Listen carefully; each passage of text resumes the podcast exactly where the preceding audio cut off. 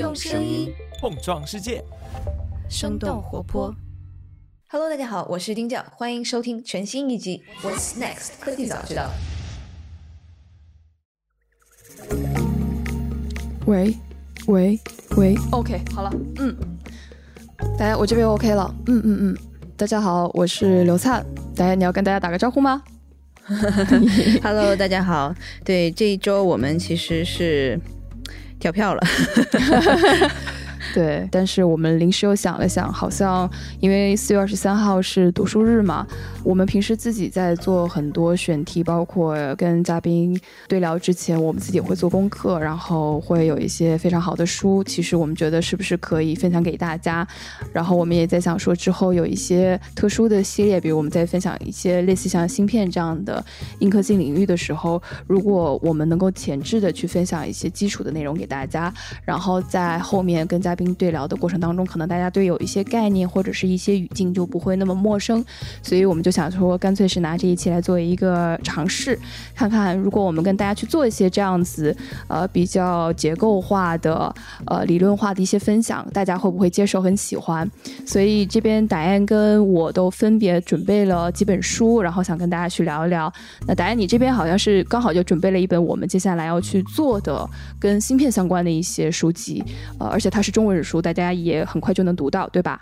对，在前两周吧，然后刚刚回到国内，所以也跟一些我们的听众朋友们也聊了一下天。然后有一些可能是在投资行业领域从事的朋友，然后有一些虽然也是在科技领域，但是他听我们节目。嗯，也听的挺多，主要是因为其实我们 cover 的不同的这些科技领域赛道还是挺多的，因为你可能专攻于某一个领域，你不可能每一个领域都了解的特别清楚，所以我们的节目的一个对大家的价值就是在我们其实某一个领每一个领域，我们每年可能都能 cover 到一些，所以我们在自己在做一些 research 的时候，我们也希望可能把我们外延的就在节目之外的一些信息啊，我们看到的一些好的资料啊，然后也通过各种各样的形式推荐。给大家吧，然后这一次也是一个新的尝试。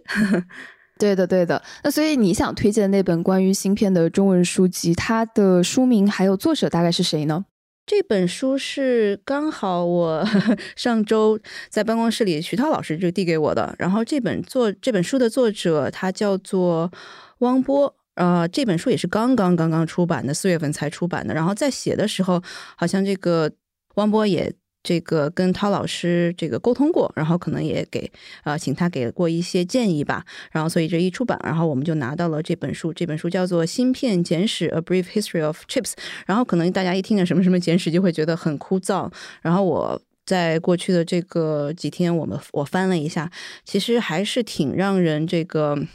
我觉得有点像读小说一样，就像读历史小说，就像那个什么明朝那些事儿的感觉一样，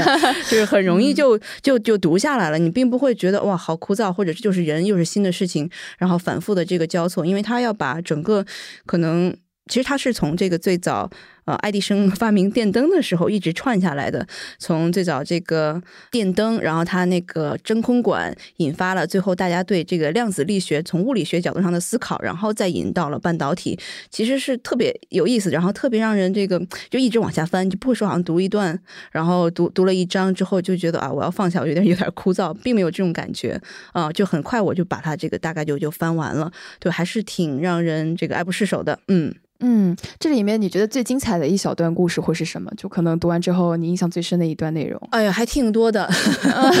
还还挺多的。对，然后就有一些，就确实是，就读历史就是总是让人能够很感慨，让你会觉得哦，原来历史上的各种事件，它其实中间有好多的反复，好多的这种。不管是这种发明家呀，或者是科学家，他的自己的叛逆，或者他对历史潮流的这样的一个判断，很多这样的故事让你觉得就非常的感慨。就最早我们现在用的所有的这些底层的这些技术，它并不是一帆风顺，它一开始全是被大公司这个不认可的或者不看好的。它可能更加，我看其实是一开始有一个这个序言，我忘了是谁写的了，就是说大家好像喜欢的并不是创新，大家都。喊叫着我喜欢的创新，但其实是喜欢的是改良。对于公司来说的话，可能改良它更加立竿见影，然后创新它可能是有很长的这种创新的阵痛。你一个东西它一发明，它并不是特别好用，它可能得过个好几年的这样的一个迭代，然后它才能够走上正轨。但它是一条正轨，但一开始你并不知道它是正轨，对吧？所以有很多很多这样的故事，然后包括可能一个新的这个技术出来，然后整个这个团队，然后这个老板都觉得这个花太多钱了，这个不要砍掉，还蛮多这样的故故事。然后包括像是。Intel 最早开始的时候，你现在会觉得 Intel 已经这么大的公司了，一开始肯定每条路都非常正确，或者是一开始就会人才济济，然后说所有的事情做得非常好，并不是的。这里面有好多故事，说 Intel 最开始没有业务方向，然后没有这个最合适的人员来帮客户来设计，把客户就是当时也没有人找他们嘛，我也不太记得最具体的他们哪个项目了。然后只有一个日本的客户，然后他们还把这个日本客户给拖了大概可能半年多的时间。也没告诉他们，其实内部没人帮他们做。哦，对，就很多，为什么内部没有人帮他做呢？啊，就有他们内部其实有人，他的专业是他们擅长的，但有一些部分是他们不擅长的。你如果要给客户 deliver 一个全部的这样的一个芯片的设计，一个 solution 的话，它其实还是特别缺人的。就很多这些细节的故事，然后你现在读起来就觉得特别感慨。特别是像我们去年跟那个杜晨也去做了一集，他在以色列参观啊，Intel 它的这个晶圆厂有多大规模，然后这个多令人兴奋的这些新的技术啊什么的，然后你就会觉得这七十多年，其实在芯片的这个发展历史过来，还是你挺令人感慨的。就我们从无到有，现在可能从信息。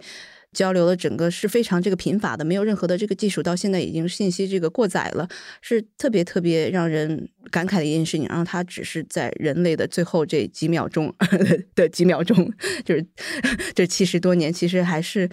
我觉得我们可能把我们很多的这个每天我们用手机，我们用电脑，然后用各种这样的这个沟通的这样的一些信息，如果你不是学这个微电子学，你会觉得 everything take it for granted。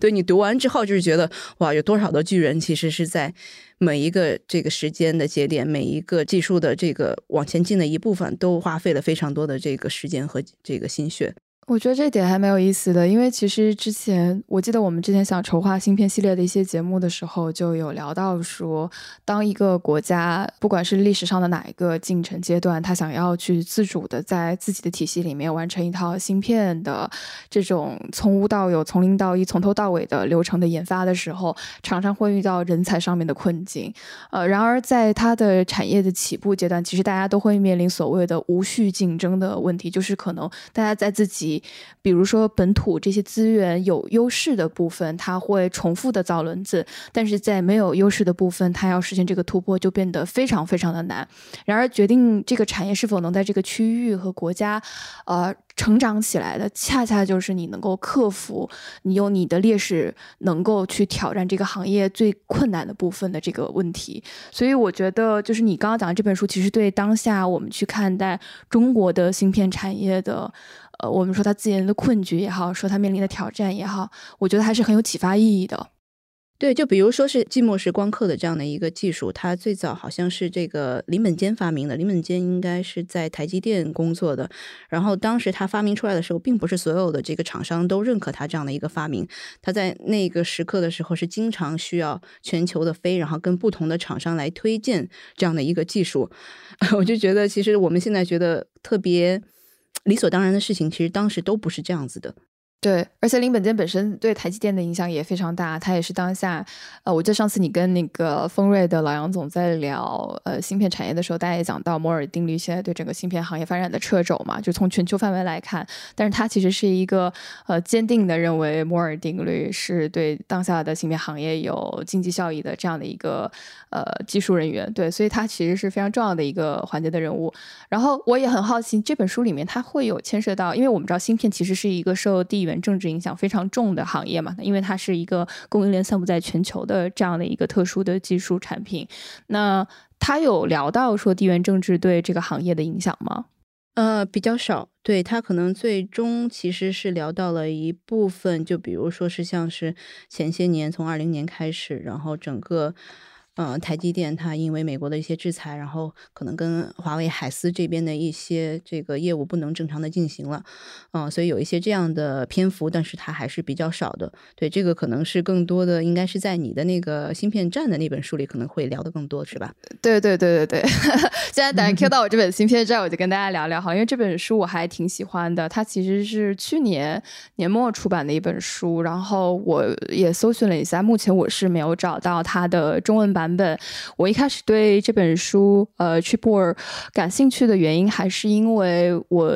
发现他的这个作者是学历史，然后还有国际关系的，在塔夫斯大学，然后我就很好奇，这样的一个史学家，他会从什么样的角度来聊这样的一个技术产业的变迁，然后。不出我所料，它其实是从地缘政治发展的角度，然后来聊。它里面其实有一些非常，嗯，对我来说应该是我第一次知道的例子。就比如说，他聊到了说，苏联其实最早它的芯片行业是怎么起来的，以及为什么后来在美苏冷战时期，赫鲁晓夫的统治下的苏联，最后在芯片领域还是没有能够去赶超美国，以至于现在整个俄罗斯的体系里面，呃，整个芯片产业它的这个技术发发展能力是不足的，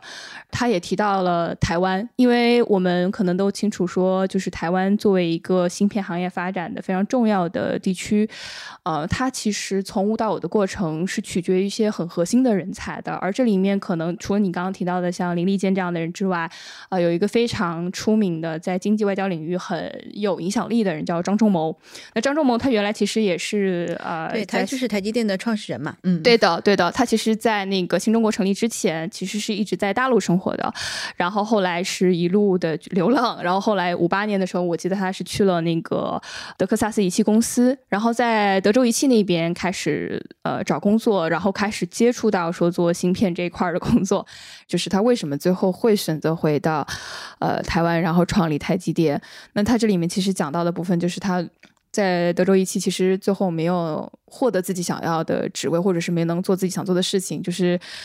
他没有能能当那个 CEO。后来才选择回到台湾。然后这本书里面，最后那个作者也在重新回顾这个事情，然后就在想说，如果当年德州仪器把这个位置给了张仲谋，是不是今天我们就会看在美国看到台积电这样的公司，而不是在台湾看到这些故事里面也侧面也印证说，在这样的一个高精尖领域里面，如何去吸纳和呃吸引这些人才留在这个地方。也是后来这本书的作者，呃，反复强调的一个观点。其实我觉得还有一点是，台湾地区它的芯片制造产业，如果我们去看它整个腾飞的背景，呃，其实是在七十年代之后，所以当时，嗯，包括它的这个地方的一些支持的政策。是非常强调它跟外部的合作的。我我印象里，在他们最早起步的时候，其实它有一个所谓的呃 RCA 就是美国无线电公司跟他们的合作案。当时他是通过这个合作，然后开始意识到说。就是我们如果从无到有去做这些事情的话，我们到底需要呃在哪些流程培养哪些人才？然后这样的人才是按什么样的方式培养下来的？然后他们也积极的去寻找了一些地方的这个政策的支持，然后通过政策的支持来去培养这样的类似的人才，包括每一个技术细节到每一小步流程到底该怎么样去做，而且是从头到尾都自己来完成。他们这样做的一个过程当中，其实以一个非常重要的方式是通过小规模。生产的方式来测试，用今天就是可能硅谷大家去做创新的一个理念，就是小步迭代、快速试错的逻辑。嗯，然后他们做完这样的方式，发现说，如果我的制程技术要发展到更高的级别，我的机器设备要更复杂，那我的成本会越来越高，那我就需要有很多的大公司来做这些投资。在这样的背景之下，大呃，当时还在美国的张仲谋后来就提出了一些新的概念，做这个芯片的代工。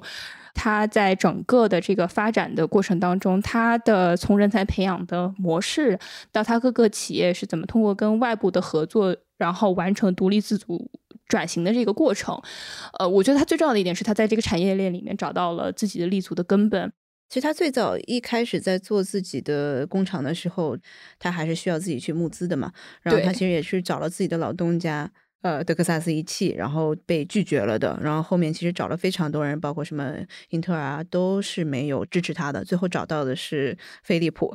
对 对。然后后面飞利浦其实是。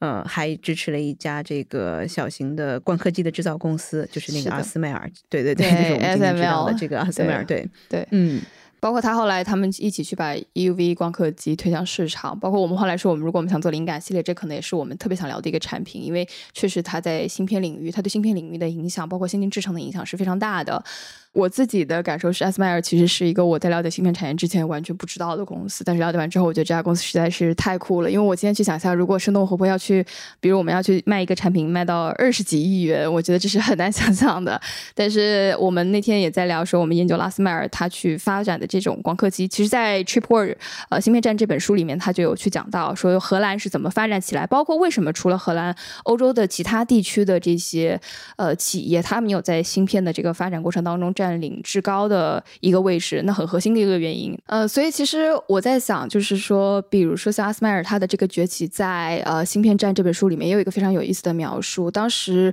呃，一直引起我思考的一个问题就是，为什么是荷兰出现了阿斯麦尔，而不是欧洲的其他地方出现？因为显然，如果我们看六七十年代、七八十年代。二战之后的重建历史过程当中，法国也好，英国也好，他们有更强的这种人才优势跟技术优势。但是这个作者他其实就认为说，呃，一个很很重要的原因是，欧洲当时的执政者是没有意识到，呃，芯片包括芯片为基础的这些硬件设备对这个世界未来的影响的。那他当时举的一个例子就是当时法国的总统戴高乐，然后他有一个。跟日本首相就是会面的过程，然后会面的时候呢，那个日本首相就给了他一个晶体管收音机，然后。用作者的原话来说，就是戴高乐对这个呃产品是嗤之以鼻的，觉得这这有什么重要的呢？然后直到很久之后，大家才知道说，至少是欧洲人从他的角度来讲，欧洲人才意识到说，这个晶体管实际上对芯片行业的影响是什么，以及芯片行业本身对这个世界科技的影响是什么。所以从这个角度上来说，我们也可以讲政策的制定者他的前瞻性。对于一个国家、一个地区，它的行业的发展可能会起着至关重要的角色和影响力。对这个，其实我觉得可遇不可求了。对你说，像是可能这些创新的企业，它一开始都不知道往这个方向发展，这个新的技术途径或者新的技术的这个开发，到底对我们公司是有没有用的，我们就不用再说可能完全对技术细节不了解的这些政客。对，然后你说，如果我们看到这本书，其实让我蛮。因为我之前其实做过一段时间的这个硬件投资嘛，但是我自己也不是学这个理工科，然后也不特别不是这个微电子学的，所以对很多当时我们看的一些芯片，然后我都可能更加是从这些这个呃有点像管中窥豹的感觉，我就可能都是了解的是一些点或者是一些这个。线，然后我翻到这本书，其实最开始它有一个这个叫做芯片发展树的这样的一个图，其实最下面啊，它的根就是量子物理学嘛，然后我们再往上其实是半导体物理学，然后再往上其实就是这个半导半导体的这些器件，然后我们在这些吱吱呀呀可能就会到了二极管啊，这个 MOS 长效晶体管呐，然后比如像是再到了集成电路啊，MEMS 这些器件，然后结型晶体管等不同的这样的一些。底层的一些芯片和电路，然后再到最后面的这个叶子，就是我们平常知道的，像是一些这个我们的现在移动设备啊，我们的这个个人的电脑啊，然后五 G WiFi，然后我们可能电动汽车，然后我们有一些这种变频的电机电力的控制，然后包括我们一些太阳能电池，然后照相机等等这些东西，其实我们现在日常每天接触的这些产品底层都是这些 芯片，所以说我们其实一刚你讲，刚像你讲的这个戴高乐总统，他拿到了。这样的一个收音机之后，他没有这些感受，我觉得还是挺正常的，因为你很难预测到未来会是什么样的一个场景。就算我们可能在 iPhone 出来之前，我们不知道未来我们会有一个每一个人手里会有这样的一个手机，然后我们都能连到网。对，就像 ChatGPT 之前，可能大家对 AI 也没有那么高的热情啊，就一样的。对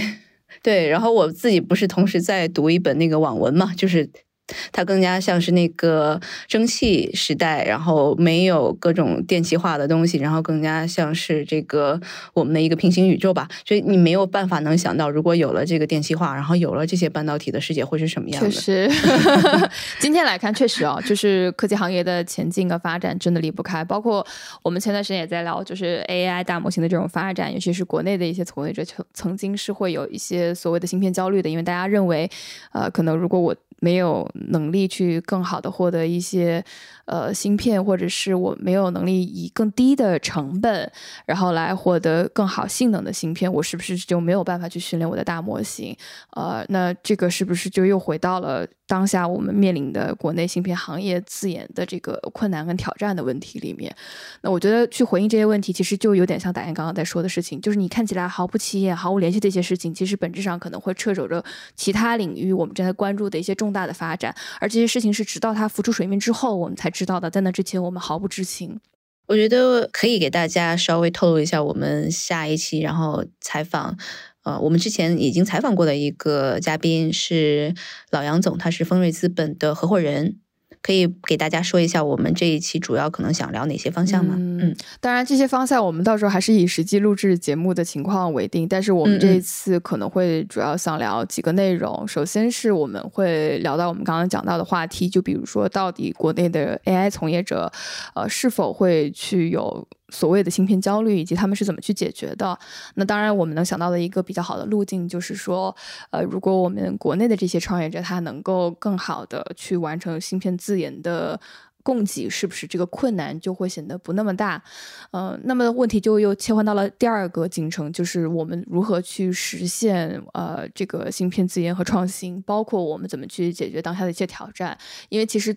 我们也会跟一些呃从业者去交流，那有些从业者他会比较直白的表达，就会认为说，首先这个芯片行业可能现在会处于一种无序竞争的状态。那到底它这个无序竞争是到了一个什么情况和水平？呃，从业者尤其是这些头部。的参与者，他们是怎么去应对这个问题，然后解决产业普遍存在的困难？那这个就是我们好奇的点，也是我们到时候节目会去讨论的重点。那它之后，其实我们就会讨论到说，呃，其实今天中国外围就是外部的环境里面，会面临一个更大的挑战，就是大家可能会知道，呃，上周欧洲的这个芯片法案就等于是落地了。它具体的这种形式跟内容，其实跟美国芯片法案是可以类比的。当然，我们也咨询了一些从业者，大家认为说。说这个法案其实对中国当下的芯片产业的影响是非常有限的，但是它背后所延伸出来的影响力可能值得我们去思考，以及我们在媒体上所看到的这些海外的主要玩家，他们看上去好像是接受这些芯片法案的条件，但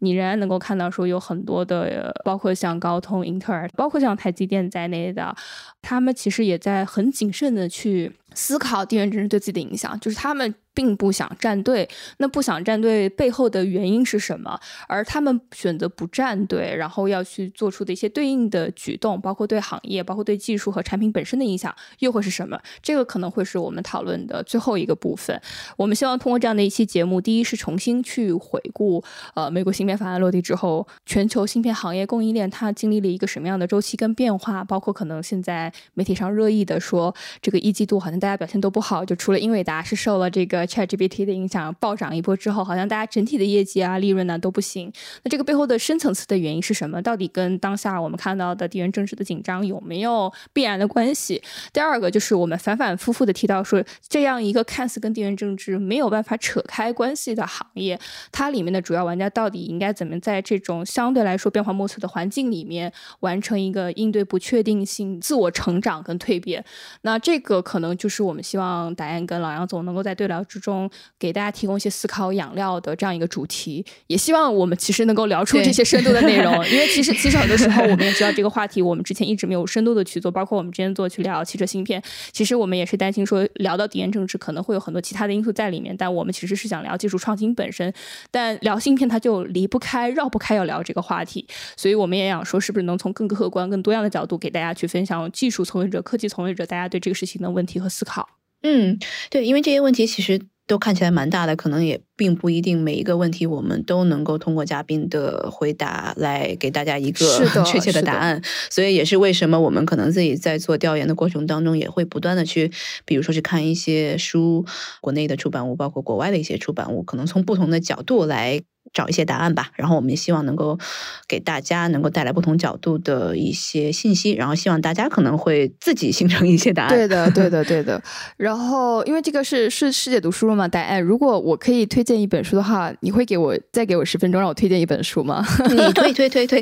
OK OK，因为这本书我想推很久了，但是我一直找不到契机。然后在国内我看到的中文版本是零八年中信出版社出版的，这本书的英文名叫做《The New Thing》，中文有两个译名，一个叫。新兴世界就是在港澳台地区，好像都是要用这个名字。然后在大陆，我们是叫将世界甩在身后。Anyway，不管这个名字叫什么，其实它描述的就是九十年代末，就是互联网危机出现之前的那个背景。它这里面其实就讲到了一个非常有意思的人和故事，讲的就是这个 Jim Clark。他里面的评价，他就认为说，Jim Clark 之于硅谷，就像是硅谷之于美国，或者是美国之于其他世界。嗯，他用这个描述，其实想表述的一种感受就是说，可能 Jim Clark。这样的一个人，在硅谷代表的就是冒险跟颠覆的化身，包括他。个人是怎么通过三家公司，然后创造出每家公司十亿美元的市值，然后成为硅谷大家热捧的这样的一个创业者和投资人，然后到最后他的这段故事引起了呃一系列的这种互联网初创公司的上市热潮，然后最后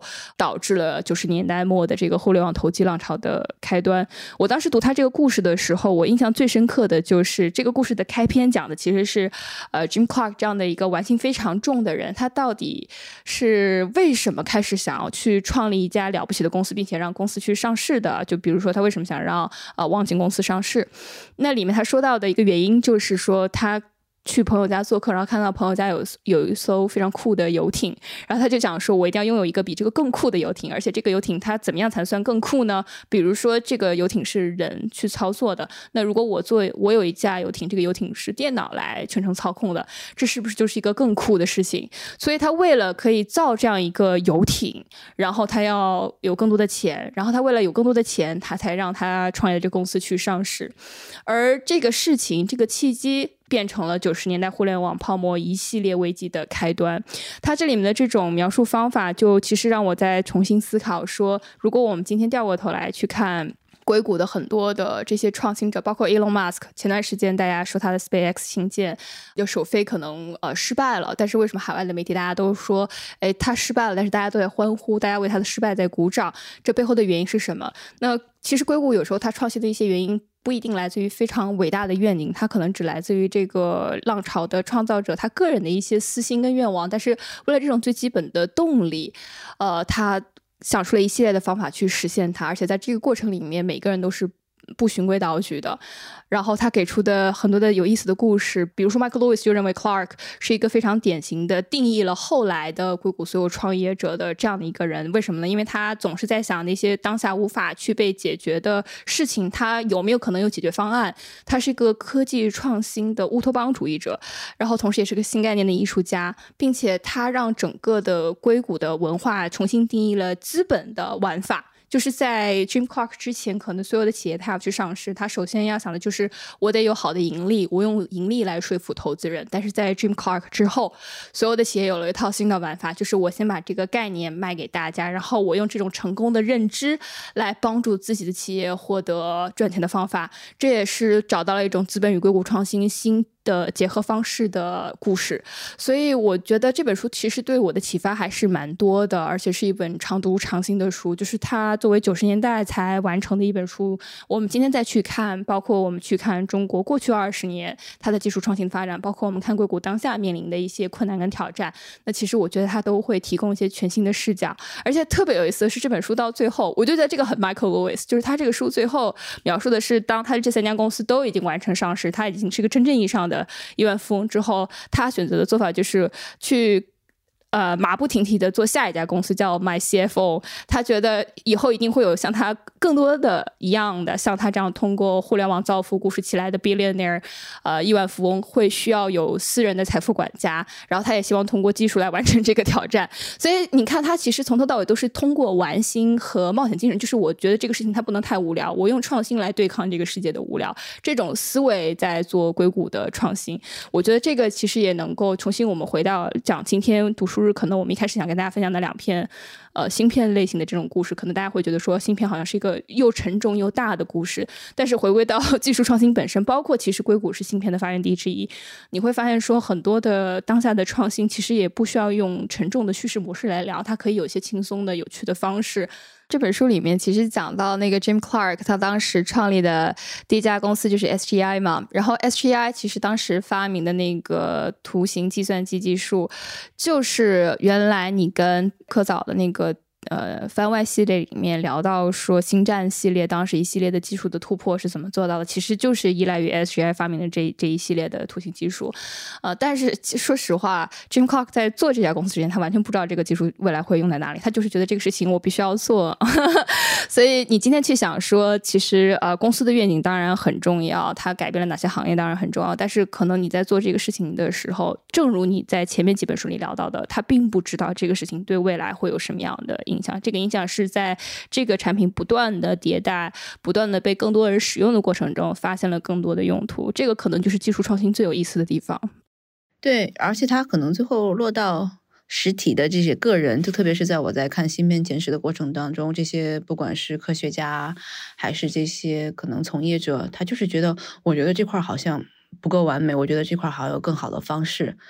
就是一些很朴素的一个底层的愿望，然后这这些人推动了这个技术的进步，推动了产业的升级，推动了摩尔进摩尔定律不断的在